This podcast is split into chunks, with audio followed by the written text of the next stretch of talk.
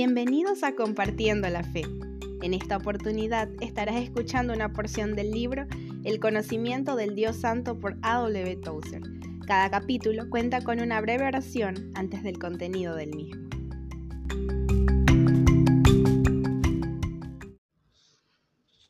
Capítulo 20. Dios es amor. Oremos. Padre nuestro, que estás en los cielos nosotros, tus hijos, nos preocupamos con frecuencia en nuestra mente al escuchar dentro de nosotros al mismo tiempo las afirmaciones de la fe y las acusaciones de la conciencia. Estamos seguros de que en nosotros no hay nada que pudiese atraer el amor de uno tan santo y tan justo como tú. Con todo, tú nos has declarado tu amor inmutable en Cristo Jesús si bien no hay nada en nosotros que pueda ganar tu amor, no hay tampoco nada en el universo que te pueda impedir que nos ames. Tu amor no es causado ni merecido. Tú eres en ti mismo la razón del amor con el que nos amas. Ayúdanos a creer en la intensidad y la eternidad del amor que nos has hallado.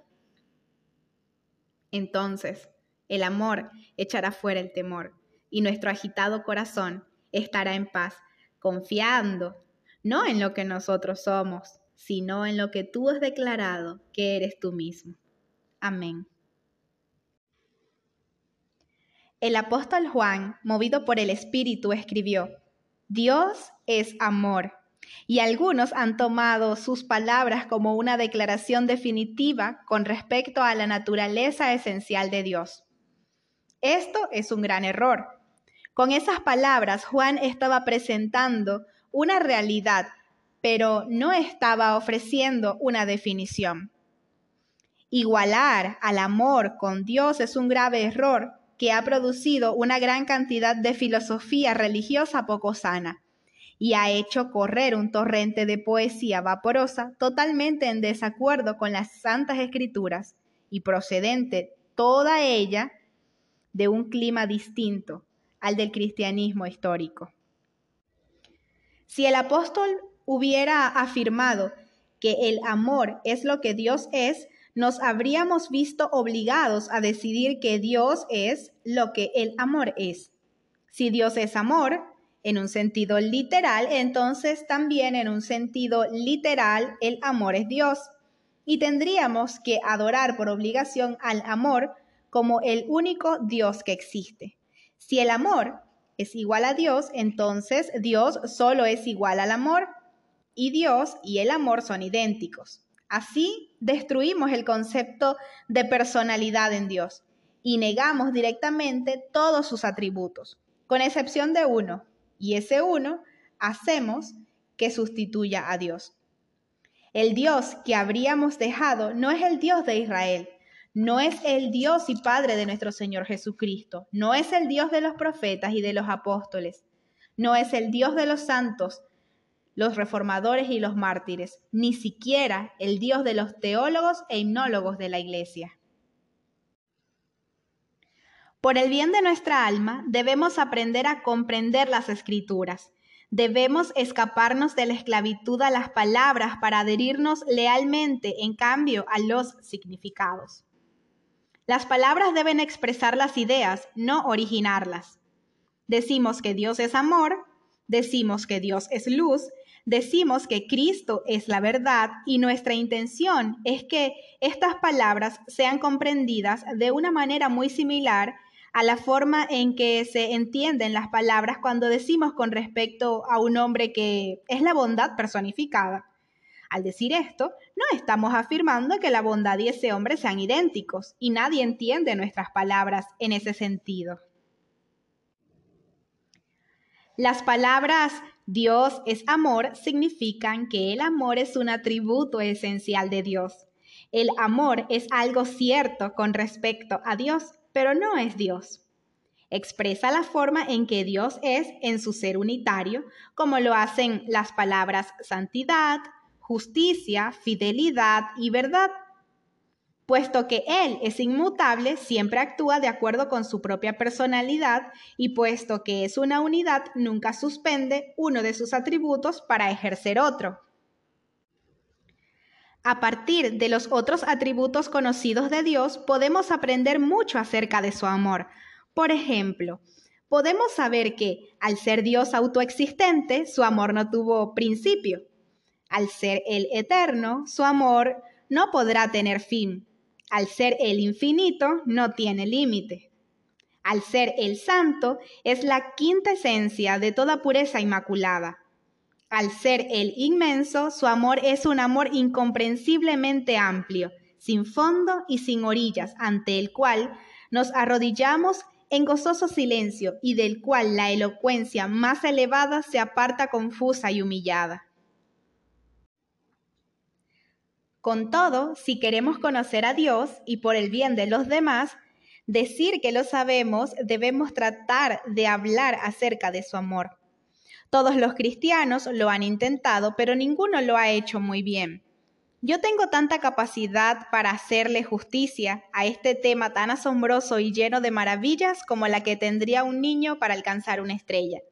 Con todo, al tratar de alcanzar la estrella, el niño pudiera estar llamando la atención sobre ella e incluso indicar la dirección en que es necesario mirar para verla.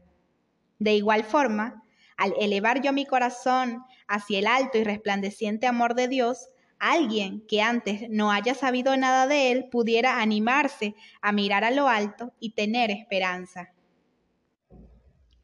No sabemos lo que es el amor y quizá nunca lo sepamos, pero sí podemos saber cómo se manifiesta y que es suficiente para nosotros aquí. Primeramente, lo vemos presentándose como benevolencia. El amor desea el bien de todos y nunca tiene la voluntad de herir o hacer mal a nadie. Esto explica las palabras del apóstol Juan. En el amor no hay temor, sino que el perfecto amor echa fuera el temor. El temor es la dolorosa emoción que surge con el pensamiento de que algo nos puede hacer daño o causar sufrimiento. Este temor persiste mientras estamos sometidos a la voluntad de alguien que no desea nuestro bienestar. Desde el momento en que entramos bajo la protección de alguien benevolente, el temor es echado fuera. Un niño perdido en medio de una tienda atestada de gente se siente lleno de temor, porque ve como enemigos a los extraños que lo rodean. Un momento más tarde, cuando ya está en los brazos de su madre, el terror desaparece. El conocimiento de la benevolencia de la madre es el que lo echa fuera. El mundo está lleno de enemigos y mientras estemos sujetos a la posibilidad de que esos enemigos nos dañen, el temor es inevitable. El esfuerzo por vencer el temor sin destruir sus causas es totalmente inútil. El corazón es más sabio que todos esos apóstoles de la serenidad.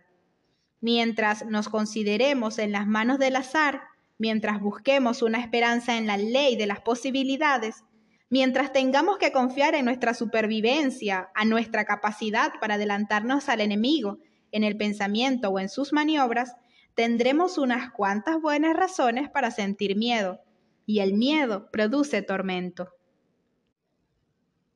Saber que el amor es de Dios y entrar en el lugar secreto apoyados en el brazo del amado, esto y solo esto puede echar fuera el temor.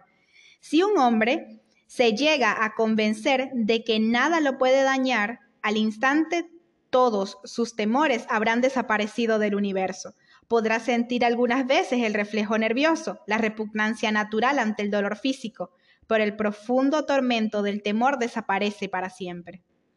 Dios es amor y es soberano. Su amor lo predispone a desear nuestro bienestar perdurable y su soberanía lo capacita para asegurarlo. Nada puede herir a un buen hombre. El cuerpo podrán matar, con todo, la verdad de Dios permanecerá y su reino es para siempre. Martín Lutero. El amor de Dios nos dice que Él es amistoso y su palabra nos asegura que es nuestro amigo y quiere que nosotros lo seamos suyos. Ningún hombre con un rastro de humildad pensaría que Él ha sido el que ha comenzado su amistad con Dios. La idea no tuvo su origen en los hombres. Abraham nunca habría dicho, yo soy amigo de Dios, sino que Dios mismo fue el que dijo que Abraham era su amigo. Los discípulos habrían vacilado con mucha razón al afirmar que tenían amistad con Cristo, pero fue Él quien les dijo, sois mis amigos.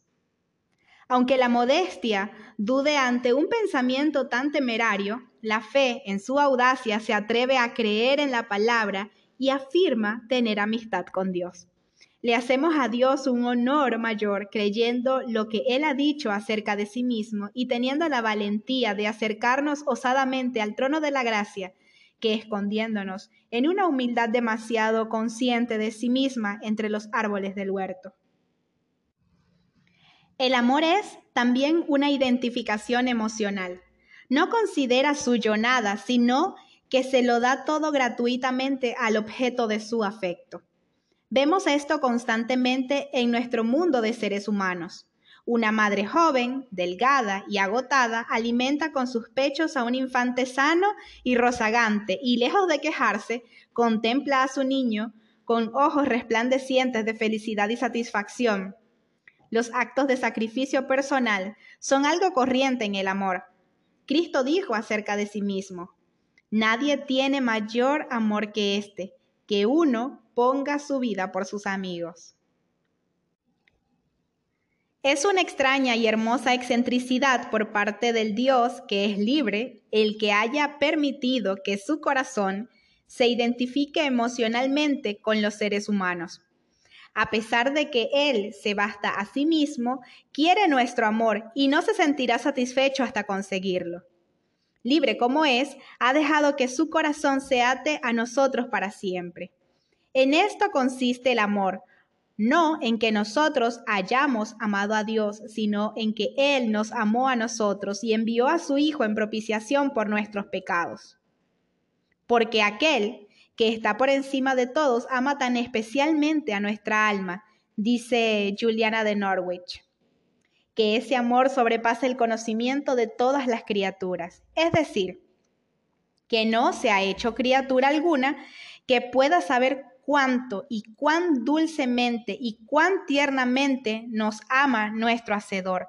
Y por consiguiente, nosotros podemos, con su gracia y ayuda, permanecer en contemplación espiritual, maravillándonos eternamente de ese amor exaltado, sobreabundante e incalculable que es el Dios Todopoderoso nos ha tenido en su bondad.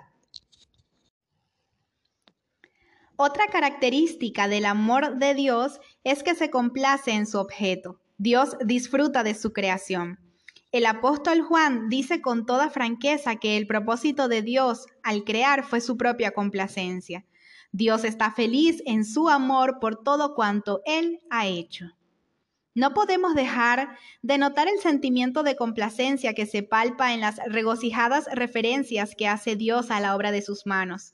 El Salmo 104 es un poema sobre la naturaleza, hecho por inspiración divina, casi rapsódico en su felicidad, y a lo largo de todo él se siente la complacencia de Dios. Sea la gloria de Jehová para siempre. Alégrense Jehová en sus obras. El Señor se complace de manera especial en sus santos. Muchos piensan que Dios está tan lejano tiene un humor tan sombrío y está tan grandemente disgustado con todo que mira hacia abajo con un estado de ánimo de continua apatía a un mundo en el que hace mucho tiempo que perdió su interés. Pero esto es pensar equivocadamente. Dios odia el pecado y nunca podrá mirar la iniquidad con agrado, pero donde los hombres tratan de cumplir su voluntad, Él responde con un afecto genuino. Cristo en su expiación quitó de en medio cuanto impedía la comunión con Dios. Ahora en Cristo todas las almas creyentes son el objeto del deleite divino. Jehová está en medio de ti, poderoso. Él salvará, se gozará sobre ti con alegría, callará de amor, se regocijará sobre ti con cánticos. Según el libro de Job, la obra creadora de Dios fue hecha con acompañamiento musical. ¿Dónde estabas tú? dice Dios, cuando yo fundaba la tierra, cuando alababan todas las estrellas del alba y se regocijaban todos los hijos de Dios? John Dryden lleva esta idea un poco más lejos aún. aunque quizá no demasiado lejos de la verdad. Desde la armonía, desde la armonía celestial, comenzó el marco de este universo, cuando la naturaleza yacía debajo de un montón de átomos en desconcierto y no podía levantar la cabeza, se oyó de lo alto la melodiosa voz. Levántate, tú que estás más que muerta. Entonces el frío y el calor, la humedad y la sequedad saltaron por orden a sus estaciones y obedecieron al poder de la música. Desde la armonía, desde la armonía celestial comenzó el marco de este universo. Desde la armonía y hacia la armonía recorrió todo el compás de las notas hasta que el diapasón resonó con máxima intensidad en el hombre. Tomado de A Song for Cecilia's Day, un canto para el Día de Santa Cecilia. La música es a un tiempo una expresión y una fuente de placer, y el placer, que es más puro y cercano a Dios, es el placer del amor. El infierno es un lugar donde no hay placer porque no hay amor en él. El cielo está lleno de música porque es el lugar donde abundan los placeres del amor santo. La tierra es un lugar donde los placeres del amor están mezclados con el dolor, porque aquí hay pecado y odio y mala voluntad. En un mundo como el nuestro, a veces el amor tiene que sufrir, como sufrió Cristo al entregarse por los suyos. Sin embargo, tenemos la promesa cierta de que las causas de la angustia terminarán por ser abolidas y la nueva raza disfrutará para siempre de un mundo de amor perfecto y desprendido. Forma parte de la naturaleza del amor el que no pueda quedarse tranquilo, es activo, creador y benigno. Dios muestra su amor para con nosotros en que aun siendo pecadores, Cristo murió por nosotros. De tal manera amó Dios al mundo que ha dado a su Hijo unigénito. Así debe ser donde hay amor. El amor siempre tiene que dar a los suyos, cualquiera que sea el precio. Los apóstoles reprendían fuertemente a las iglesias jóvenes porque unos pocos de entre sus miembros se habían olvidado de esto y habían permitido que su amor se gastase en el disfrute personal, mientras que sus hermanos estaban en necesidad. Pero el que tiene bienes de este mundo y ve a su hermano tener necesidad y cierra contra él su corazón, ¿cómo mora el amor de Dios en él? Así escribió Juan, el que ha sido conocido a lo largo de los siglos como el discípulo amado. El amor de Dios es una de las grandes realidades del universo, un pilar sobre el que descansa la esperanza del mundo. Con todo, también es algo personal e íntimo. Dios no ama a los pueblos, sino a las personas. Él no ama a las masas, sino a los seres humanos. Él no ama a todos con un amor poderoso que no ha tenido principio y que no podrá tener fin. En la experiencia del cristianismo hay un contenido de amor altamente satisfactorio que lo distingue de todas las otras religiones y lo eleva a alturas muy por encima incluso de la filosofía más pura y noble. Este contenido de amor es más que una cosa. Es Dios mismo en medio de su iglesia cantando sobre su pueblo. El verdadero gozo cristiano es la armoniosa respuesta del corazón al cántico de amor que entona el Señor. Tú, escondido amor de Dios cuyo peso, cuya profundidad insondable ningún hombre conoce. Distingo desde lejos tu beatífica luz y dentro de mí suspiro por tu reposo. Mi corazón siente dolor y no podrá tener descanso hasta que halle su descanso en ti. Gerard Terstegen